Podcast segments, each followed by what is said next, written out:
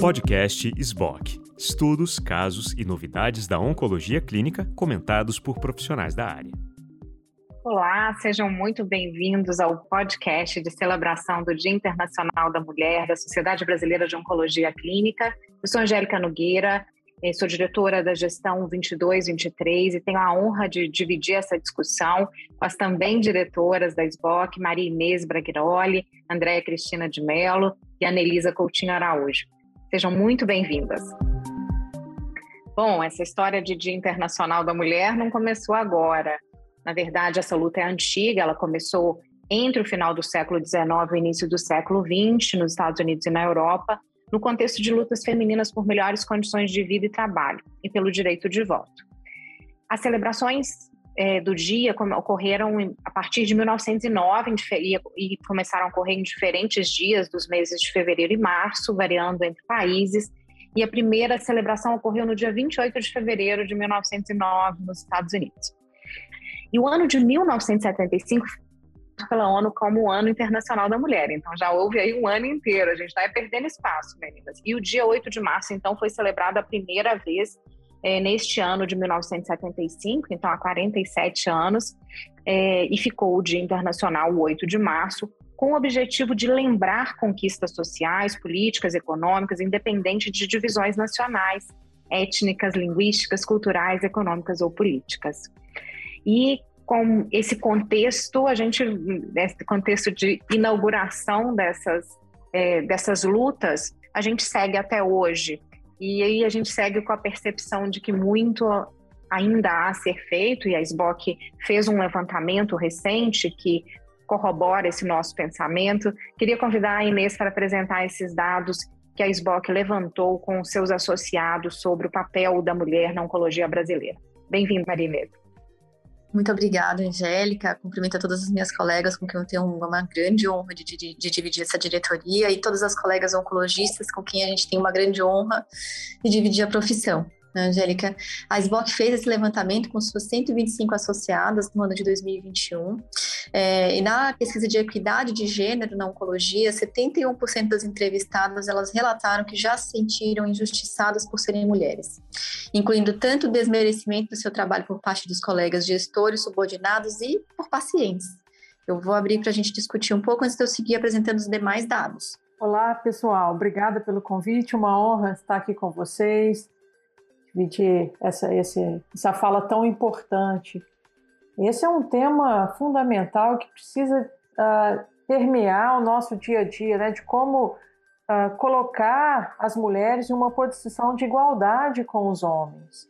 Né? Acompanhar essa presença feminina nos cargos de liderança, é, entender é como é, as mulheres podem, podem alcançar um nível hierárquico semelhante ao dos homens, o que as impede.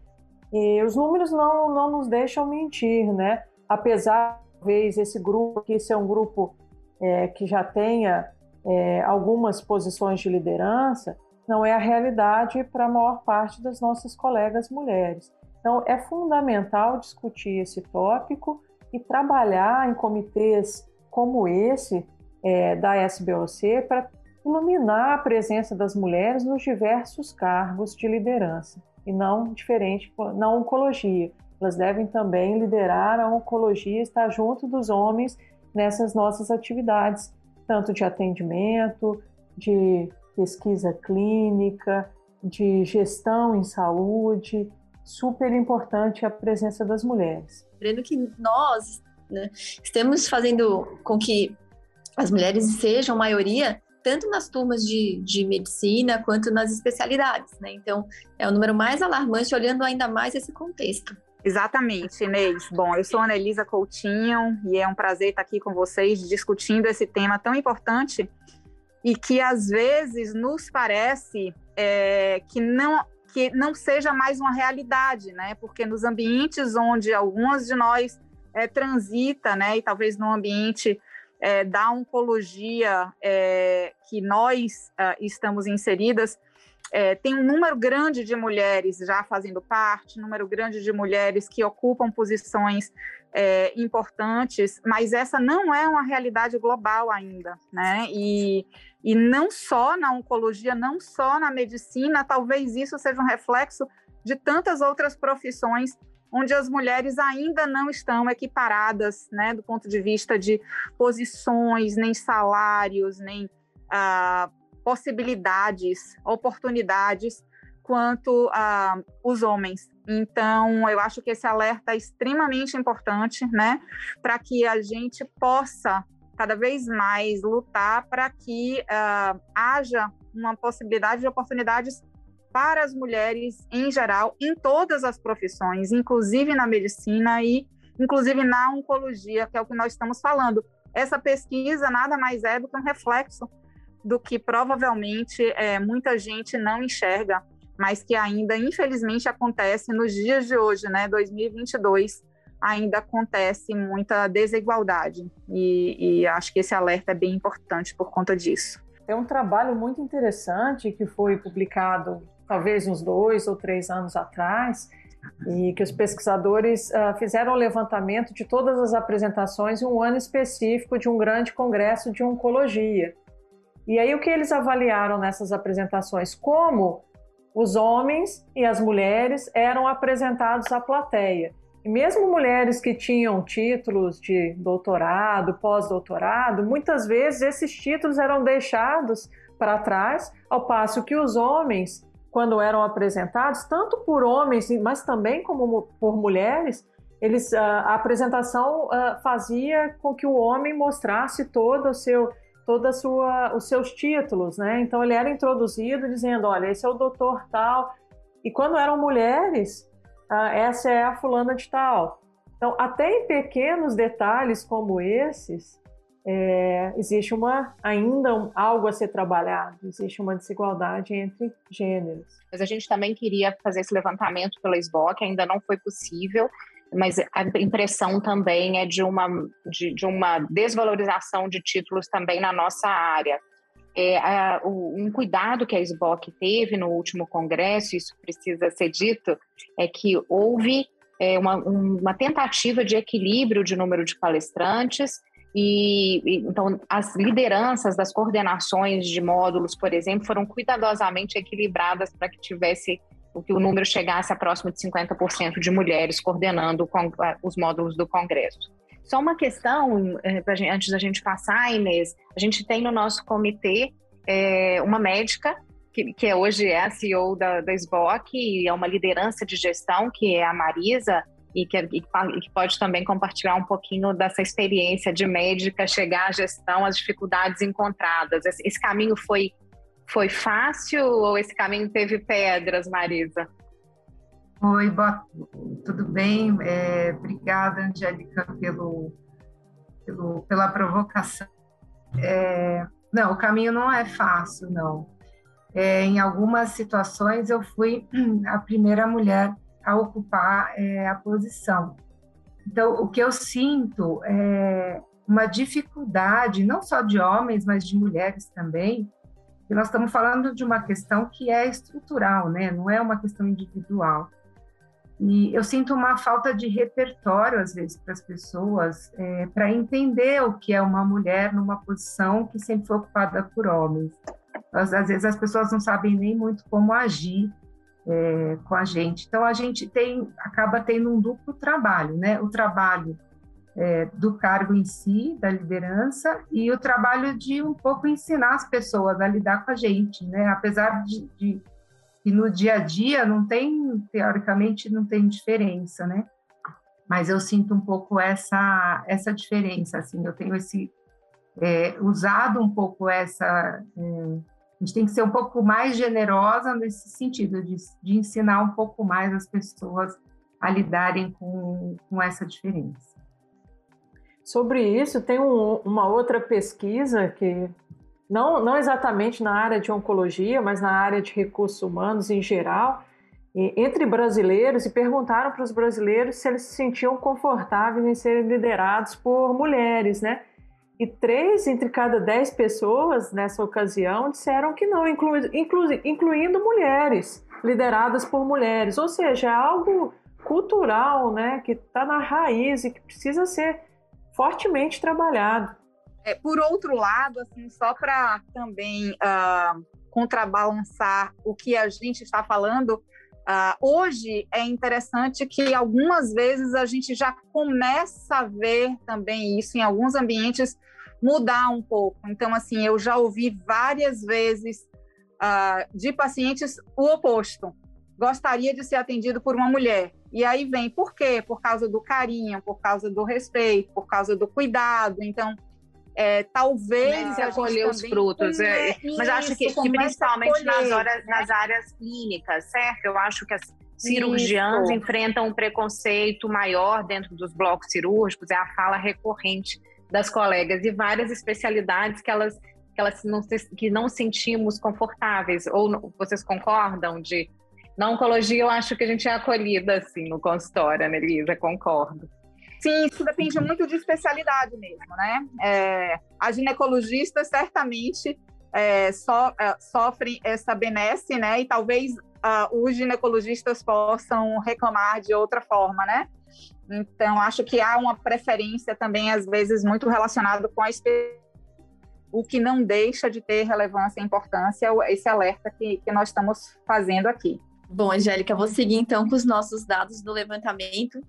É, 50% já disseram ter sofrido assédio moral no dia a dia da profissão, que eu considero um número extremamente alarmante. 25% já afirmaram que sofreram algum assédio sexual. Apenas 25% das médicas oncologistas ocupam cargos de liderança, né, muito em linha com o que a gente já discutiu aqui no, no tópico prévio.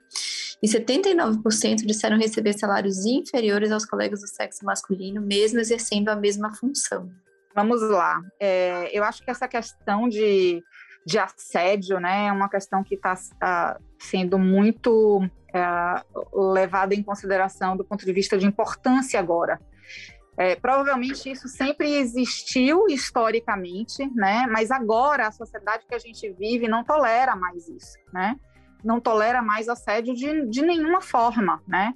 O respeito ao ser humano tem que imperar é, em todas as áreas, em todos os sentidos e especificamente em relação a isso também. E não só assédio sexual, mas assédio moral também, né? E isso, isso é uma coisa que a gente vê muito é, existindo uh, do ponto de vista hierárquico, né? Infelizmente, não, não deveria mais, mas existe. Então, essa pesquisa é extremamente importante, Inês, para nos uh, chamar a atenção disso e chamar a atenção da sociedade de que a sociedade não deve se calar para isso. Uh, e, e, averiguar, obviamente, sempre, sempre que for é, relevante a queixa, ela deve ter a importância dada a isso e com a, a, os seus desdobramentos necessários para que não aconteça mais, né? A, eu acho que a sociedade, especificamente a classe feminina, se cala e se calou por muitos anos, né? E agora isso não tem mais tolerância. Então, é Principalmente, é né, se nós olharmos que essas mulheres são parte aí da, da, da sociedade que tem maior acesso né, aos colegas educados e bem orientados e extremamente né, culturalmente ativos. Então, isso, isso por si só não é suficiente para que não aconteça essa forma de preconceito, né? Uhum. Com certeza, com certeza. Então faz parte talvez até da nossa formação e, e até do subconsciente das pessoas, né? Não percebe o quanto aquilo impacta para o outro.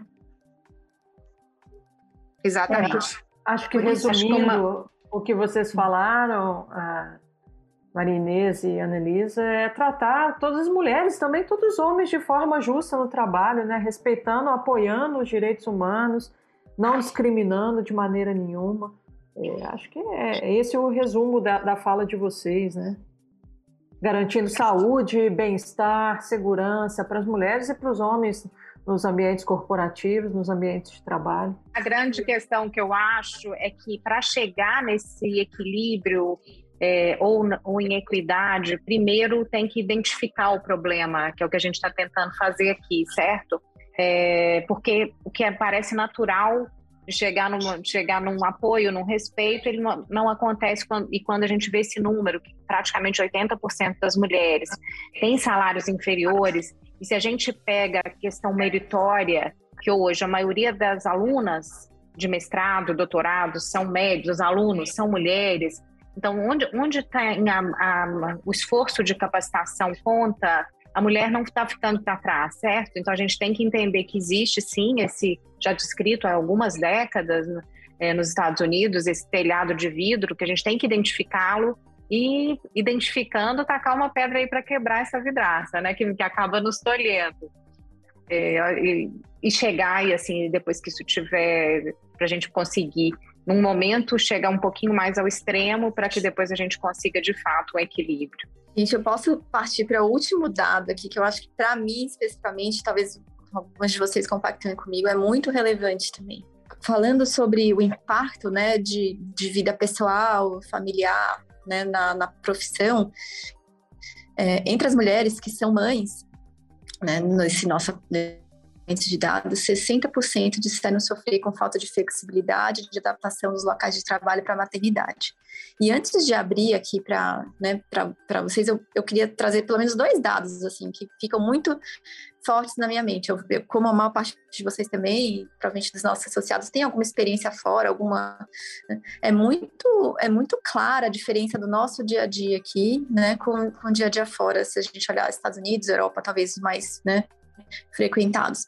É, todo mundo entende, né, que a mulher tem uma vida familiar e que nem todo mundo tem esse, esse auxílio em casa, né? Ninguém está esperando que a família tome conta dos filhos ou que a, a, você tenha babá em casa. Então, todo mundo tem o seu, o seu horário de término do trabalho e tá tudo certo, né? E um outro dado essa semana que me chamou muito a atenção, eu tenho uma amiga que está mudando para Portugal. Ela tem dois filhos pequenos, fez uma entrevista com a diretora da escola à distância e ela falou: olha, a gente não fecha no verão porque os pais precisam trabalhar e a gente entende que não tem como ficar fechada a escola pública no verão, né? A gente fecha duas semanas porque é um tempo que as professoras têm para, enfim, fazer o que elas precisam fazer, etc. Mas a gente mantém a escola aberta o tempo inteiro. Quer dizer, olha a mentalidade e olha como a gente está atrasada na nossa mentalidade aqui. Então, essa, essa é outra questão, né? Essa daí eu, eu vou dizer que a gente acho que toda mãe sente um pouco, né? Toda mãe profissional sente um pouco. Toda mãe oncologista profissional sente um pouco. Até porque eu acho que a gente tem duas vidas, né? Que são uma só. A gente tem a vida de casa com os nossos filhos, onde a gente tem que ser a melhor mãe que a gente se propõe a ser, né? É, e, e dar toda a atenção, carinho, etc mas somos mães profissionais e, em sendo oncologistas, temos os nossos pacientes que são também como como filhos, né? Que a gente tem que segurar na mão e tem que dar o nosso melhor e tem que estar disponível. Então, é, é, é bem complexo a gente poder dar conta de toda essa carga é, de trabalho é, oficial durante o turno normal de, de horas de trabalho e a carga de trabalho que a gente faz em casa, tentando até suprir um pouco da falta durante o dia, né? É, é e eu acho que a gente só dá conta mesmo porque é, temos todo, todo esse instinto maternal e, e múltiplos braços e muito amor para dar, né? Tanto na profissão como para os filhos. É, mas certamente que se a gente tiver um pouco mais de apoio e, e estrutura nos ambientes de trabalho para dar qualquer tipo de suporte que seja preciso, né, para que a gente possa ser é, mães uh, presentes mesmo trabalhando. É, eu acho que é importante, né, em todos os níveis, para todas os, as fontes de trabalho, trabalho privado, trabalho público, é, é, muito importante ter essa atenção, né? Porque é uma atenção que a gente só dá valor quem, quem passa por isso, né? E, e sabe o quanto que é complexo ter que, ter que nos desdobrarmos para dar conta de todas as funções da melhor maneira que a gente quer fazer. Eu iria até além, né, Anny, falando que, assim, tem pais, né, é, que têm filhos e que não, não e não tem a mãe, né, por algum motivo, e não é obrigatório que isso aconteça, mas que também precisam desse suporte, né, então acho que a sociedade que está à frente nesse sentido entende que, a, que aquela família ou que aquele profissional tem, tem, tem dependentes e tem horários e eventualmente muitos hospitais, inclusive fora, tem esse serviço, né, de uma educação, uma creche, né, para aquele horário de trabalho, etc coisas que a gente é, é, nem, nem passa na nossa cabeça aqui. Não, com certeza. E assim, mãe, é, eu digo mãe e assim, é, é, qualquer mãe, né? É a mãe adotiva, é, é o, o, pai que faz a função da mãe, né? Quem está cuidando da criança, né? É, certamente, você chamou atenção e, e, e é isso mesmo. É, é, quem, quem é o responsável daquele indivíduo pequeno, né? E que está precisando de cuidado. E as outras questões da vida, não só a maternidade, né? A mulher, ela acaba tendo mais de uma jornada de trabalho, independente de ser mãe ou não. E o incentivo, o apoio, o equilíbrio entre vida profissional e pessoal é fundamental. Flexibilizar a jornada de trabalho para as mães, né, para as filhas que cuidam dos pais doentes. E aí a gente pode desdobrar aqui em diversas situações da nossa vida diária, né? É, que podem ilustrar esse, esse tipo de, de, de situação. Bom, pessoal, essa, essa conversa, de fato, ela, a gente tem muito conteúdo de vivências pessoais, é, de observação de colegas e também agora desses dados que a gente vem levantando.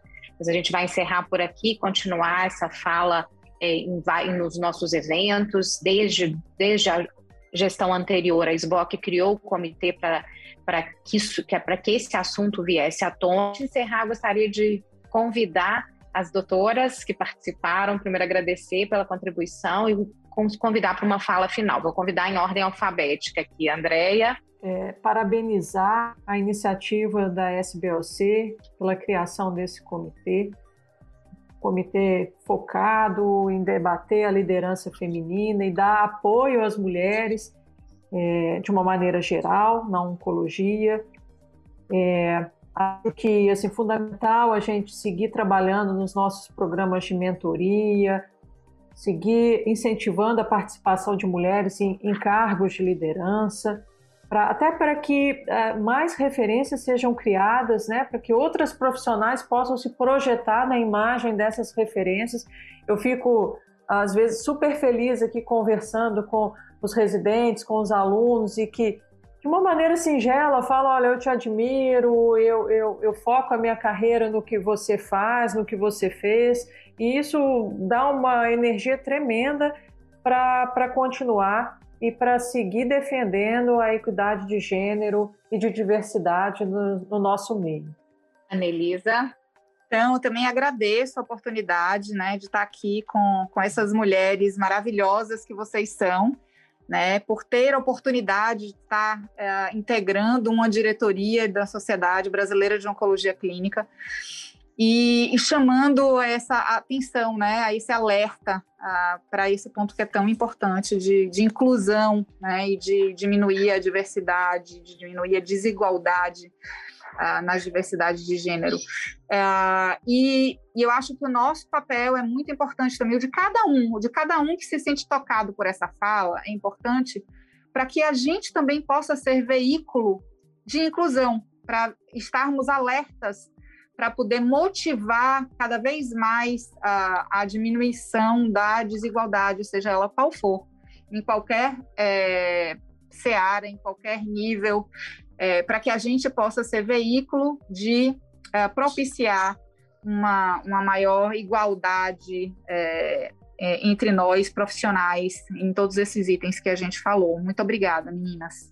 Inês. Eu agradeço também, Angélica, agradeço muito, não vou ser repetitiva, né? A gente é super alinhada nesse assunto, graças a Deus. E acho que só a gente se juntando e dando as mãos de fato uma a outra, que com o tempo a gente vai conseguir trazer mudanças positivas e reconhecimento para todas nós, né? Isso não, vai, não tem que acontecer para uma ou para outra isoladamente, isso tem que ser para as mulheres como um todo. Então, acho que essas, essa, esses momentos e essas ações são importantíssimas para isso.